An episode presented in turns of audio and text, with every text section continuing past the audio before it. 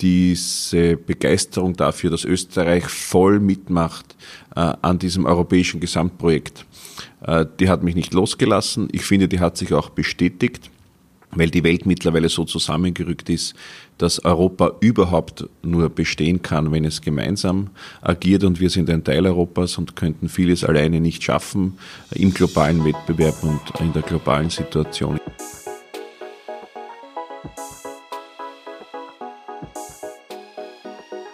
Herzlich willkommen zu Wer jetzt? Einem Podcast von Demokratie 21. Ich bin Philipp Weritz und ich spreche hier mit Menschen, die Demokratie entwickeln und stärken wollen. Heute ist Lukas Mandl zu Gast. Der ÖVP-Politiker ist sehr umtriebig. Er ist Abgeordneter im EU-Parlament, hat die Initiative für politische Qualität gegründet, setzt sich fürs Persönlichkeitswahlrecht ein und vieles mehr. Wir sprechen über das Menschbleiben in der Politik, was er aus Niederösterreich für Brüssel gelernt hat und wie man die Interessen von Kindern in der Politik vertreten könnte. Ich wünsche viel Vergnügen mit dieser Folge.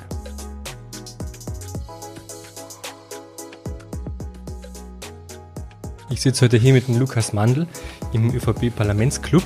Herzlich willkommen. Danke für die Einladung. Lukas, du hast die Initiative für politische Qualität gestartet. Deswegen würde ich dich gerne fragen, wie definierst du Qualität in der Politik?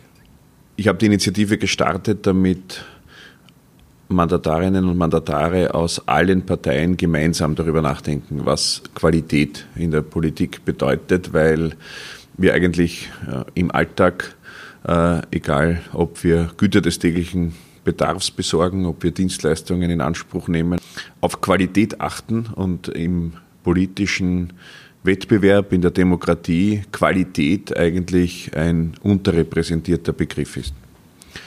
Äh, auf dieser Basis äh, bin ich glücklich, dass Abgeordnete aus mehreren Parteien mehrere Wochenenden lang und viele Workshops zusammen verbracht haben, um über Qualität von Politik nachzudenken. So wurde eine Charta entwickelt, äh, weil es in Österreich der sinnvolle und gute Weg ist, haben wir auch einen gemeinsamen Verein gegründet, damit das Ganze eine Struktur hat. Und äh, in der Charta, die wirklich durch intensive Arbeit entstanden ist, geht es für mich wenig überraschend, aber erfreulich ganz stark um Parlamentarismus. Äh, ich glaube, dass Parlamentarismus eine der großen Innovationen der Menschheit ist. Das ist ein großes Wort, gelassen ausgesprochen, aber wie der elektrische Strom oder das Rad, die halt technische Erfindungen sind, ist der Parlamentarismus so etwas wie eine soziale Erfindung. Der bedeutet, der Parlamentarismus, dass Menschen, die von allen Menschen auf Zeit gewählt sind, dieser Zeitfaktor ist sehr, sehr wichtig, repräsentativ, also nicht für sich selbst, sondern für alle aufgefordert sind, das Zusammenleben zu regeln und das nach Ablauf äh, dieser Zeit eben wieder neu gewählt wird. Und das ist schon eine große Innovation im Vergleich dazu, äh, sich auf der Straße oder im Wald äh, mit Gewalt auszumachen, wie man miteinander umgeht. Und so äh, finde ich es richtig, dass das Ergebnis dieser Arbeit an Qualität von Politik eines ist, das sehr, sehr stark auf Parlamentarismus Bezug nimmt. Parlamentarismus etwas, das ich im Europaparlament jetzt besonders intensiv leben darf, wo ich auch immer versuche zu vermitteln, wenn wir Anliegen an die Europäische Union haben, wir als Bürgerinnen und Bürger, dann ist das Parlament der richtige Ort, um diese Anliegen voranzubringen. Wie kannst du diese Ansprüche an dich selbst, wie lebst du die?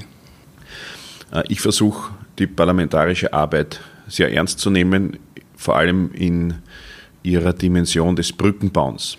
Also eine Parlamentarierin, ein Parlamentarier vertritt nicht die Ebene Staat gegenüber den Bürgerinnen und Bürgern, wie das eine Regierung tut oder eine Kommission tut, rein strukturell angelegt, mhm. sondern eine Parlamentarierin, ein Parlamentarier vertritt die Bürgerinnen und Bürger gegenüber dem Sektor Staat. Das ist mein Grundprinzip, meine, sozusagen die Unternehmensphilosophie meiner Arbeit. Und das Brückenbauen bedeutet eben ständig im gegenseitigen Austausch äh, zu vermitteln, zu erklären, äh, wo die Anliegen der Bürgerinnen und Bürger sind. Ich sage ein Beispiel, damit das alles nicht zu theoretisch wird. Wenn die Europäische Kommission, weil es zwei Millionen Unionsbürgerinnen und Bürger gibt, die keinen Zugang zu sauberem Wasser haben, eine Trinkwasserrichtlinie vorschlägt, dann ist das für diese zwei Millionen richtig und wichtig. Dahinter stehe ich auch und das möchte ich auch gerne erklären. Aber ich muss auch als Vertreter Österreichs im Europaparlament der Kommission erklären, dass wir in Österreich nicht die Situation haben, dass es äh, eine große Zahl von Menschen gibt ohne Zugang zu sauberem Wasser, dass wir nicht die Situation haben, dass wir mehr Kontrollen brauchen, dass wir mehr Entnahmestellen für Kontrollen brauchen, dass wir hier mehr investieren müssen, was die Kosten erhöhen würde. Also dass es hier Unterschiede gibt und dass wir in Österreich andere Voraussetzungen haben. Und dieses ständige Makeln im schönsten Sinn des Wortes vermitteln, erklären, eben Brücken bauen, das sehe ich als Aufgabe einer Parlamentarierin, eines Parlamentariers und das ist das, was mir eine Riesenfreude bereitet und wo ich glücklich bin, in einem Parlament zu sein. Dazu kommt auch äh, im Europaparlament, dass hier jede und jeder äh, voll äh, verantwortlich hinter den eigenen äh, Abstimmungen, hinter den eigenen Anträgen, äh, ja, hinter dem eigenen politischen Verhalten stehen muss, weil es ja äh, zwar Fraktionen gibt als politische Familien, mhm. aber dennoch die Meinungsbildung letztlich äh, beim Einzelnen ist. Das bedeutet äh, eine große Verantwortung, die ich aber auch sehr, sehr gerne wahrnehme. Äh, deshalb wollte ich auch so gerne ins Europaparlament, weil ich den Parlamentarismus liebe und ich ihn dort sehr, sehr intensiv leben kann. Und jetzt gib mir mal ein ganz konkretes Merkmal von der Initiative für politische Qualität, das du täglich anwenden kannst oder wo du dich bemühst, dass du das schaffst?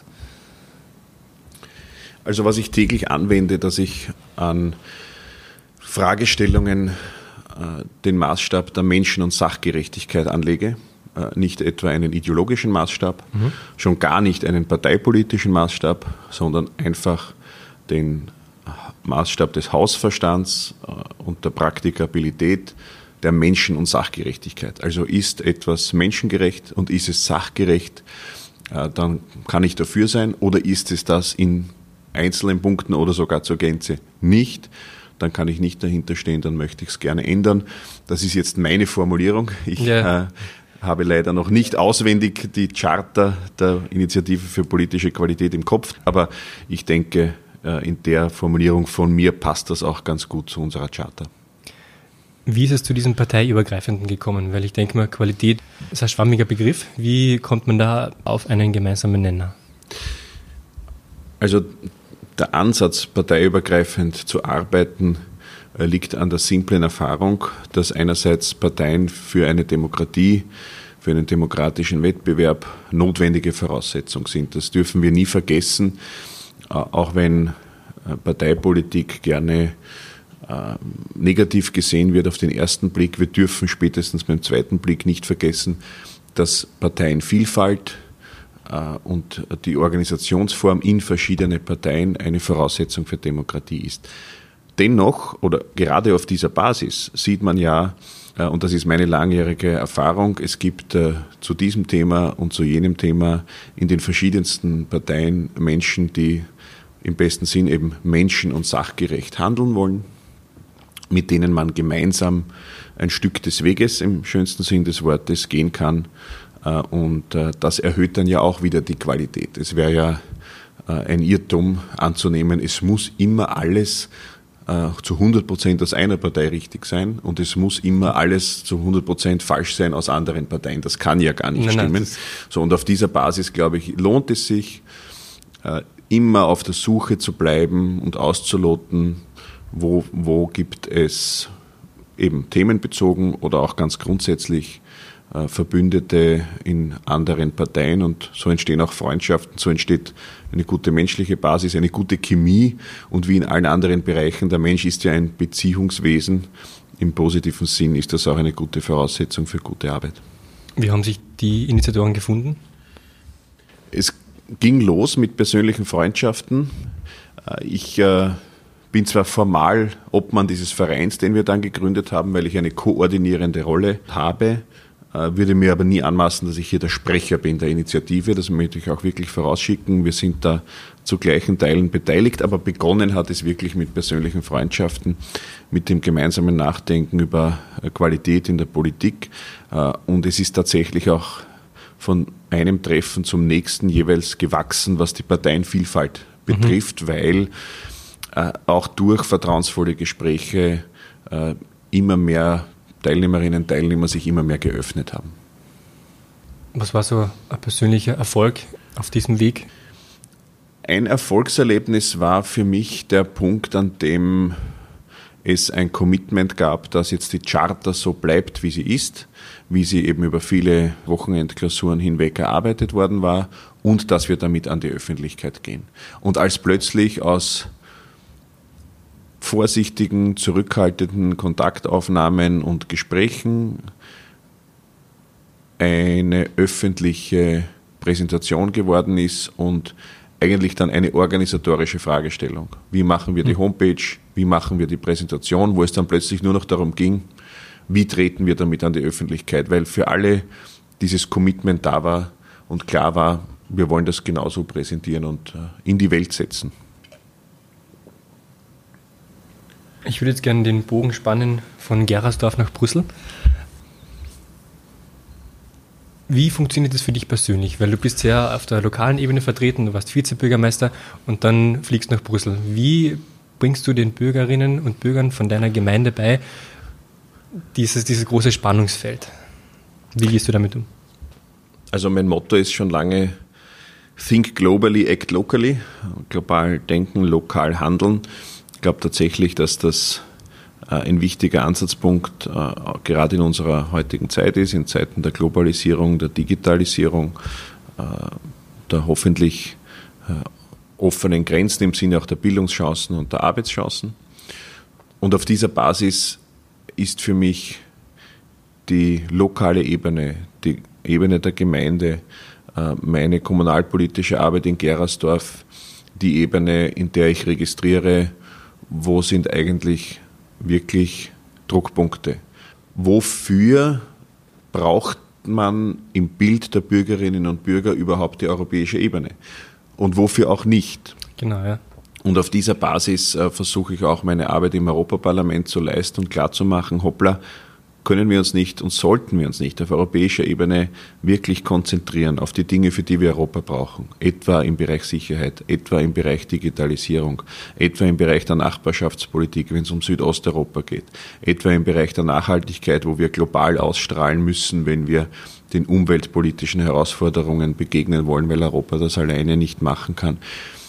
Und wo ist Europa wirklich gefordert, ja nicht zentralistisch zu werden? Das ist schiefgegangen, zentralistisch sich zu strukturieren. Und wo muss Europa also wirklich den Gemeinden, den Regionen Mitgestaltungsmöglichkeiten geben? Ich stehe für ein Europa, das nach innen frei ist, mehr Freiheit nach innen möglich macht und stärker auch selbstbewusster als Europa gemeinsam nach außen auftritt. Und das sind Themen, ja, die diskutiere ich auch gerne in Gerersdorf mit meinen Mitbürgerinnen und Mitbürgern.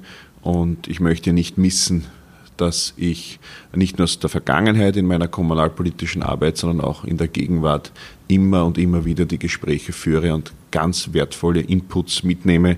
Ehrlicherweise manchmal mehr Inputs als manchen Experten, Hearings und dergleichen. Wie kommt die EU in Gerersdorf an? In meiner Heimatstadt Gerersdorf äh, kommt die Europäische Union so an, wie wir es insgesamt aus Österreich kennen. Ich äh, nehme da keine Unterschiede wahr. Ich stelle aber gern die Frage und begegne solchen Hinweisen auf die Europäische Union gerne äh, mit meiner Überzeugung, dass wir die Europäische Union sind. Also wenn wir in der dritten Person über die Europäische Union sprechen, dann ist das schon mal falsch. Wir müssen über die Europäische Union in der ersten Person sprechen, weil wir sind die Europäische Union.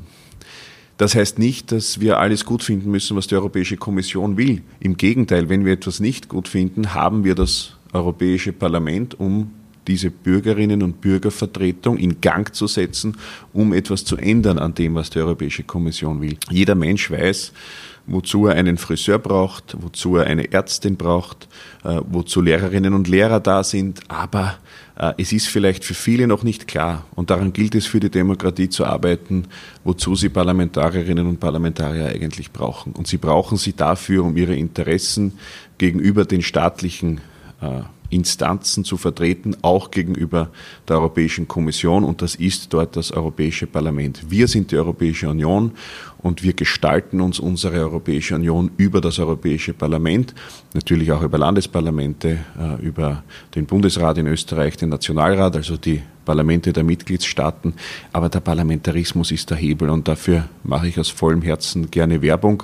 Und das alles hängt damit zusammen, dass wir über die Europäische Union in der ersten Person reden müssen. Ich vergleiche es auch gerne mit den Vereinigten Staaten von Amerika, wobei ich nicht glaube, dass wir das kopieren sollten in Europa. Wir müssen unser eigenes Ding entwickeln, so wie Europa immer sich selbst entwickeln musste. Es gibt kein Rollmodel dafür, das kopiert werden kann, aber wir wissen, glaube ich, dass Bürgerinnen und Bürger der USA nicht zu wenig patriotisch sind. Sie sind patriotisch. Das ist sehr diplomatisch ausgedrückt. Und äh, sie haben trotzdem viele Kritikpunkte in ganz vielen Lebenssituationen an ihrer Hauptstadt Washington.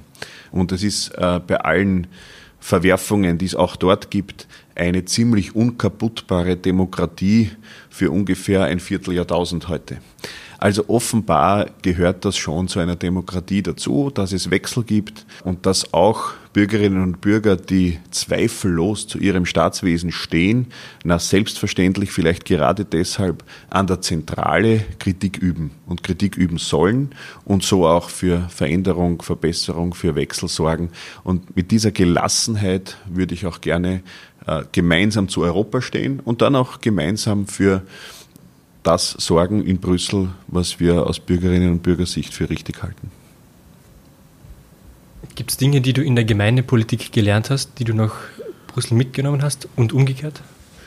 In der Gemeindepolitik habe ich äh, sehr stark gelernt, just in time auf Fragen, Anliegen von Bürgerinnen und Bürgern zu reagieren. Aus der eigenen Erfahrung, sobald man die Schwelle der eigenen Wohnungstür gewissermaßen überschritten hat, ist man im Dienst. Und ich finde das auch richtig als Gemeinderat, als Gemeinderätin äh, und ist für Anfragen erreichbar. Und das müsste eigentlich für jede Politikerin, jeden Politiker gelten, nicht nur in Gemeinden. Ich versuche das auch äh, in meiner Arbeit im Europaparlament so zu leben, weil ich eben Auftragnehmer bin. Es gibt viele interessante Dinge. Ich liebe meine Arbeit, mache sie auch gern, aber ich mache sie nicht nur für mich selbst. Und es wäre ein falscher Zugang, äh, den Eindruck zu haben, ui, ich mache das, weil es mir Spaß macht. Nein, ich mache das schon auch so, dass es mir Spaß macht, aber als Auftragnehmer derer, die mir E-Mails schicken, die mich erreichen auf Twitter, Facebook, Instagram und was vielleicht morgen noch dazu kommt, das wir heute noch gar nicht kennen. Und das macht auch Spaß, bereitet auch Freude, ist, ist auch erfüllend persönlich, wenn man weiß, okay, heute konnte ich wieder einem Bürgerin, einer Bürger äh, vielleicht äh, nicht immer das antworten, was die oder der gerne hört, aber zumindest eine direkte, offene Antwort darauf geben, wie gerade der Status in dieser oder jener Frage ist. Das ist interessant, weil das habe ich jetzt schon von mehreren Gästen gehört, dass es manchmal gar nicht darum geht, Zustimmung zu bekommen, sondern sich gehört zu fühlen. Dass diese Wertschätzung oft schon genug ist von der Politikerseite, dass man als Bürger sagt, okay, damit kann ich leben. Es ist auch meine Erfahrung, dass es eher wirklich respektlos gesehen wird und auch tatsächlich respektlos ist, wenn ein Politiker, eine Politikerin nicht einmal antwortet auf eine Bürgeranfrage. Äh, und im Gegenteil, es ist eher eine Frage des Grundanstands, würde ich sagen, dass überhaupt eine Antwort kommt. Das politische Getriebe bringt manchmal mit sich, dass die Zeit knapp ist, dass äh, Tagesordnungen und Sitzungen unmittelbare Entscheidungen verlangen. Dennoch äh, ist es wichtig, dass eine Bürgerin, ein Bürger eine Antwort bekommt. Das ist der Zugang von meinem Team und mir und ist auch eigentlich das untere Minimum dessen, was wir machen wollen. Natürlich wollen wir gerne umfassend antworten und im besten Fall auch positiv antworten. Eine ehrliche, nicht ganz so positive Nachricht ist zweifellos besser als gar keine Nachricht. Gibt es irgendwelche Mühen von der Gemeindepolitik, die du nicht misst in Brüssel? Na, ich würde sagen, dass das Rollenverständnis von Mandatarinnen und Mandataren, aber auf allen Ebenen, wenn ich darüber nachdenke, nicht nur in den Gemeinden, sondern auf allen Ebenen äh, das Rollenverständnis, äh, das ich schon skizziert habe und für richtig halte, nämlich eben dienend zu sein, ein Auftragnehmer der Bürgerinnen und Bürger zu sein, das wünsche ich mir überall. Und da kennt man dann, wenn man eine Zeit lang politisch aktiv ist, auf allen Ebenen, Mandatarinnen und Mandatare, die dieses Rollenverständnis vielleicht nicht hundertprozentig leben. Äh, ich glaube, wenn ich das so formulieren darf, das schadet auch der eigenen Branche, nämlich der Politikbranche, wenn man sie so bezeichnen will. Und das tut mir dann weh. Äh, und ehrlich gesagt, bin da beispielsweise ein Freund des ziemlich neuen Buches von Clemens Sedmak, ein österreichischer Professor, unter anderem in Großbritannien und an anderen Universitäten, der das Buch geschrieben hat, Mensch bleiben in der Politik, das eigentlich ein ganz guter Gradmesser äh, dafür ist, äh, ja, dass in der Politik natürlich auch Menschen tätig sind. Es sind ja keine Roboter. Menschen machen Fehler, dürfen auch Fehler machen, sonst ist auch die Kreativität gehemmt. Aber bringen im besten Fall eben auch dieses dienende Rollenverständnis mit und das scheint mir ganz wichtig zu sein. Und ja, das würde ich gerne in meiner eigenen Branche verbreiten und zum Beispiel die Plattform für politische Qualität, die Initiative für politische Qualität, über die wir heute schon gesprochen haben, die hat sicher auch diesen Zugang, ein solches Rollenverständnis zu verstärken und zu intensivieren. Du hast dieses Rollenverständnis angesprochen und dass man persönlich dafür gerade steht, was man tut. Und da würde ich jetzt gerne den Bogen spannen zum Persönlichkeitswahlrecht. Dafür hast du dich ja eingesetzt. Warum ist dir das wichtig? Äh, entscheiden Bürgerinnen und Bürger bei Wahlen eigentlich über Themen oder entscheiden sie über Personen? Ganz ehrlich äh, und auch unumwunden. Und ich sage auch, ob man das will oder nicht. Parlamentarische Demokratie, wie wir sie kennen und wie sie sich entwickelt hat, bedeutet, Wählerinnen und Wähler entscheiden über Personen, nämlich jene Personen, die dann Parlamente bilden und für einen begrenzten Zeitraum über bestimmte Themen entscheiden. Und dann ist die Fragestellung, gut, wie genau werden diese Personen ausgewählt? Und wir haben zweifellos äh, nach dem Zweiten Weltkrieg im Sinne der Stabilität ein sehr, sehr listen- und parteienlastiges Wahlrecht entwickelt, wo eigentlich dann Parteien auswählen, welche Personen die Mandate besetzen, die von Bürgerinnen und Bürgern diesen Parteien zugewiesen werden und nicht die Bürgerinnen und Bürger unmittelbar auswählen, welche Personen diese Mandate besetzen. Mein Eindruck ist, dass länger entwickelte Demokratien viel stärker auf Persönlichkeitswahlrecht setzen als wir. Äh, und mein Eindruck ist, dass äh, Mandatarinnen und Mandatare unmittelbar den Bürgerinnen und Bürgern verantwortlich sind darüber, was sie tun. Also sollen sie auch unmittelbar von den Bürgerinnen und Bürgern persönlich gewählt werden, so gut wie möglich. Parteien sind Voraussetzungen dafür, dass es Demokratie überhaupt geben kann. Parteien sind äh, Organisationseinheiten, in denen äh, Menschen mit äh, ähnlichen Ideen sich finden können, diskutieren können, Ideen entwickeln können, gemeinsam reflektieren können, in welche Richtung es geht. Aber die Wahlen sollten dann viel mehr darauf abgestimmt sein, dass Bürgerinnen und Bürger direkt entscheiden, welche Personen die Mandate besetzen. Das ist der Versuch einer Erklärung dafür, warum mir Persönlichkeitswahlrecht so wichtig ist, warum ich sehr glücklich bin darüber, dass in den vergangenen Jahren äh, etwa auch auf Initiative unseres Verfassungssprechers im Parlament, Wolfgang Gerstl, und auf Initiativen vieler anderer Menschen die Vorzugsstimme mehr Gewicht bekommen hat im österreichischen Wahlrecht. Äh, es gibt auf Bundesebene erstmals überhaupt Vorzugsstimmen bei jetzt schon zwei Nationalratswahlen. Das gab es früher gar nicht.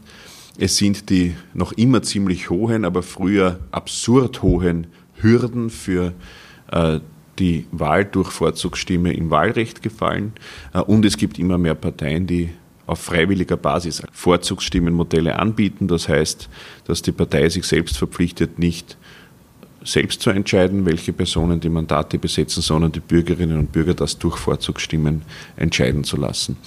Äh, ich glaube, dass das eine Tendenz in die richtige Richtung ist. Äh, wir haben heute im Parlament mehr durch Vorzugsstimmen gewählte Abgeordnete als je zuvor. Und äh, ich bin fester Überzeugung, dass der Trend in Richtung Persönlichkeitswahl übrigens auch ein Faktor für die Erhöhung der politischen Qualität ist in Österreich. Das ist ein interessanter Gedanke. Du hast ja selbst einen Wahlkampf mitgemacht, wo du ja von einem relativ hinteren Listenplatz durch sehr viele Vorzugsstimmen in den Landtag gewählt worden bist. Ich glaube, niederösterreichischen Landtagswahl. Das war 2008. Kommt daher auch diese Motivation? Also, wenn man dann mal gewählt wurde durch Vorzugsstimmen, ich war natürlich vorher schon ein Verfechter der Vorzugsstimmenmodelle, dann trifft das Sprichwort zu, dass man vom Jäger zum Gejagten wird. Weil plötzlich ist man ja dann Mandatarin, Mandatar und wir wissen, dass auch im Listenwahlrecht amtierende Mandatarinnen und Mandatare oft auf Listen weiter vorn gereiht werden in allen Parteien und dass die dann auch größere Chancen haben, wieder einzuziehen als jemand, der neu kommt und dann vielleicht diesen Listenplatz so weit vorne gar nicht ergattern kann, wie jemand, der schon ein Mandat hat. Äh, ich stehe trotzdem weiter zum Persönlichkeitswahlrecht, äh, weil ich auch die heute schon skizzierte Job Description gerne anlegen möchte an meine Arbeit und dann gerne auch den Auftrag entgegennehmen möchte von Bürgerinnen und Bürgern. Und ehrlich gesagt, es macht mich in meiner täglichen politischen Arbeit auf allen Ebenen auch stärker und die Anliegen, die ich vertrete, haben mehr Gewicht, wenn ich persönlich gewählt wurde durch Vorzugsstimmen. Das gilt nicht nur für mich, sondern für alle äh, Mandatarinnen und Mandatare, die so gewählt wurden, als wenn das nur durch Listenplätze funktioniert. Insofern äh, bin ich ja auch auf dieser Ebene weiter ein Verfechter des Persönlichkeitswahlrechts. Du hast auch eine sehr spannende Idee gehabt mit dem Kinderwahlrecht. Wo ist denn der Gedanke hergekommen? Ja, der Gedanke ist nicht von mir. Äh, beispielsweise bei Pfarrgemeinderatswahlen in der katholischen Kirche gibt es das schon lange, dass die Wahlberechtigten auch für ihre Kinder stellvertretend wählen können und somit alle Katholikinnen und Katholiken in einer Pfarre wahlberechtigt sind. Das darf und kann man natürlich nicht umlegen auf das staatliche System.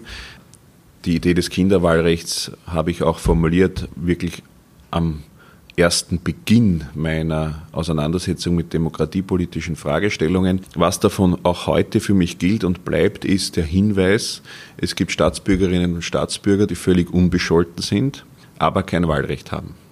Und das sind die unter 16. Und darauf hinzuweisen, das muss erlaubt sein und das ist vielleicht auch ganz gut, um Menschen daran zu erinnern, für wen sie eigentlich Politik machen, nämlich für die Zukunft. Und die Zukunft betrifft ja rein biologisch, mathematisch diejenigen, die jung sind, länger als diejenigen, die alt sind.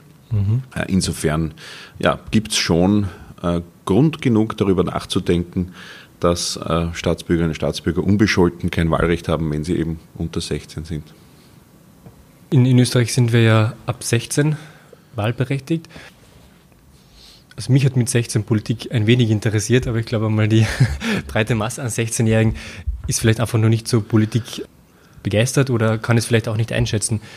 Ja, ich bin in äh, meiner Zeit in der Bundesjugendvertretung, der überparteilichen Jugendvertretung, wo ich mal Vorsitzender war, gegen die damalige Linie meiner Partei für Wählen mit 16 eingetreten habe mir auch Rüffel eingehandelt vom damaligen Klubobmann meiner Partei und äh, stehe aber dazu, weil es natürlich stimmt, dass einerseits viele 16-Jährige äh, oder auch 17-Jährige äh, sich gar nicht so viel für Politik interessieren.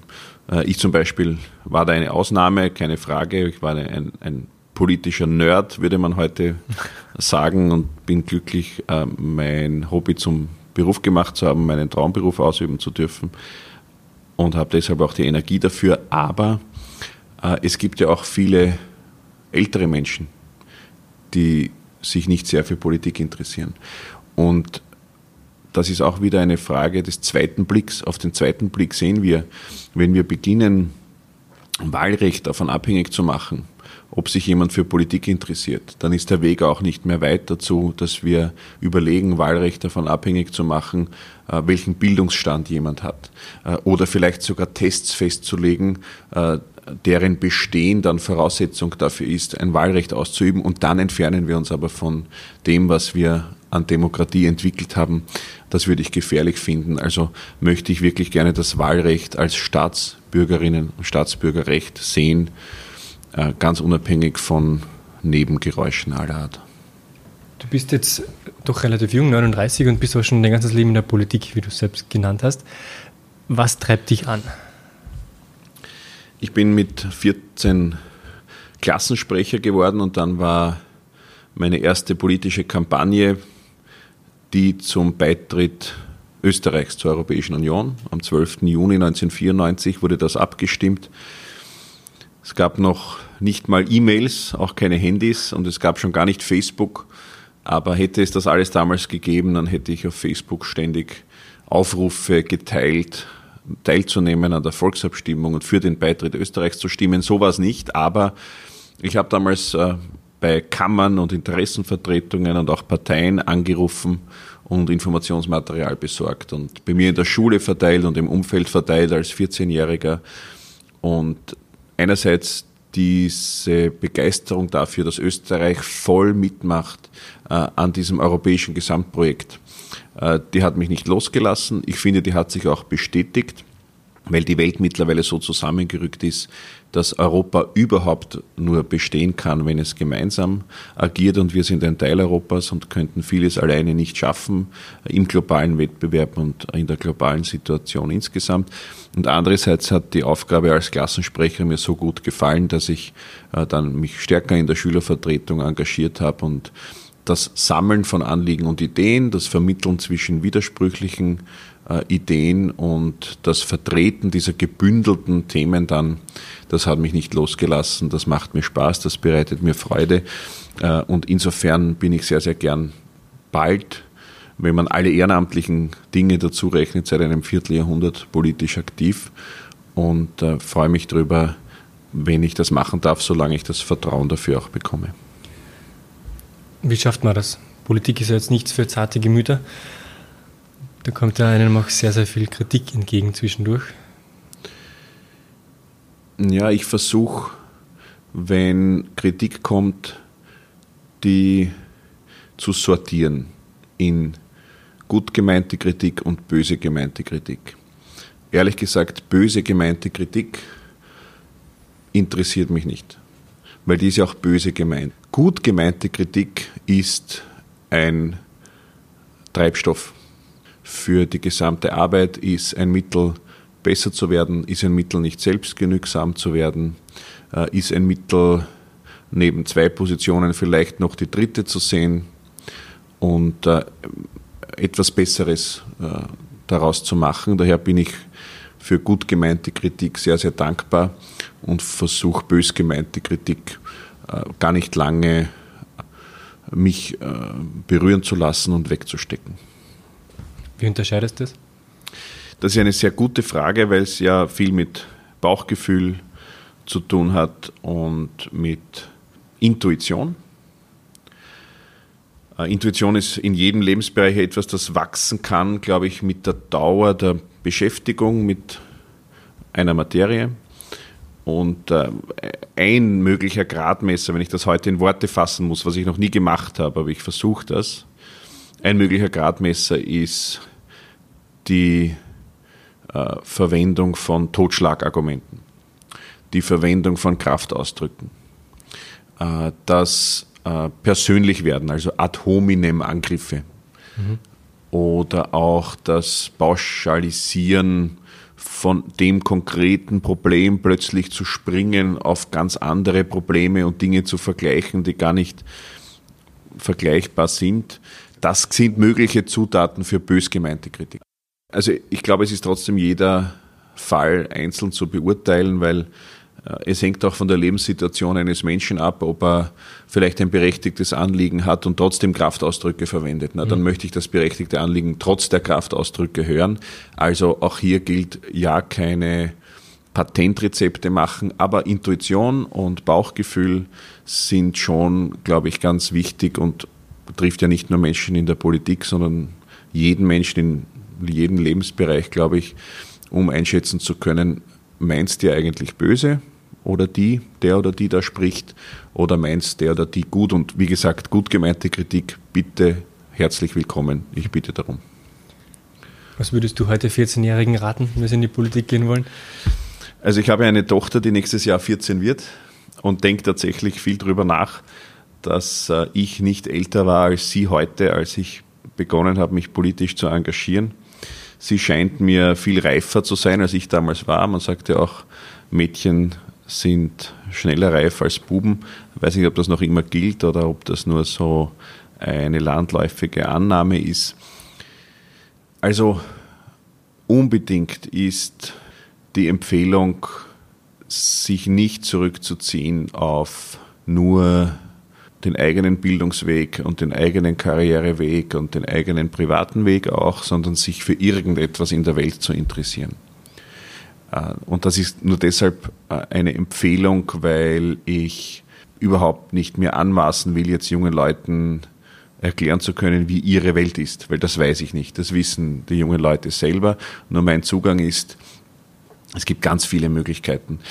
Meine große Tochter zum Beispiel ist eine große Bewunderin der Malala. Das ist die Friedensnobelpreisträgerin, die äh, als Kind beinahe Opfer eines islamistischen Anschlags geworden ist, knapp überlebt hat, die für Schulbildung von speziell Mädchen auch eintritt, dabei eine gläubige Muslima ist und äh, sie ist eine globalisierte Persönlichkeit, so würde ich das nennen.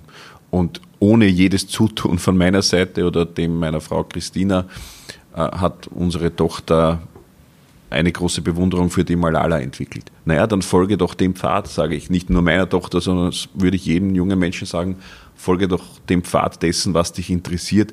Solange dich etwas in der Welt interessiert und dich andere Menschen interessieren, wird das, glaube ich, in eine gute Richtung gehen.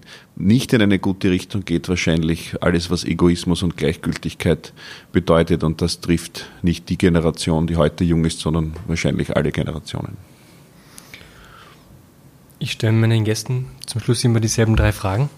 Die erste Frage ist, du bist Bundeskanzler für einen Tag und hast den Nationalrat hinter dir und darfst dir ein Gesetz aussuchen. Was suchst du dir aus? Ich habe die Grundüberlegung von Montesquieu, die da heißt, wenn es nicht nötig ist, ein Gesetz zu machen, dann ist es nötig, kein Gesetz zu machen.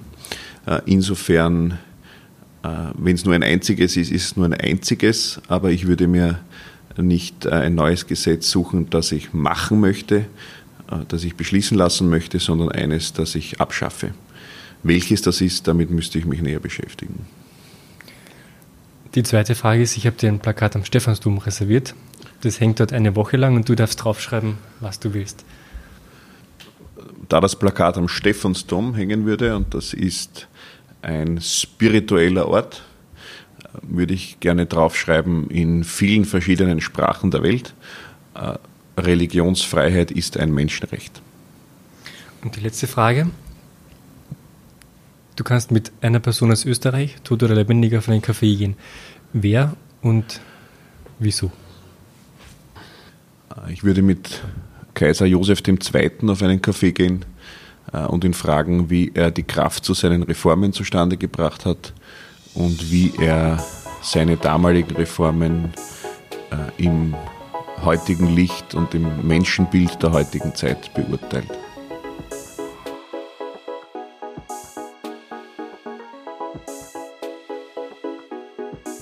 Vielen Dank an Lukas Mandl. Seine überparteiliche Initiative für politische Qualität finden Sie unter www.politikqualität.at. Wen sollen wir in der nächsten Folge interviewen?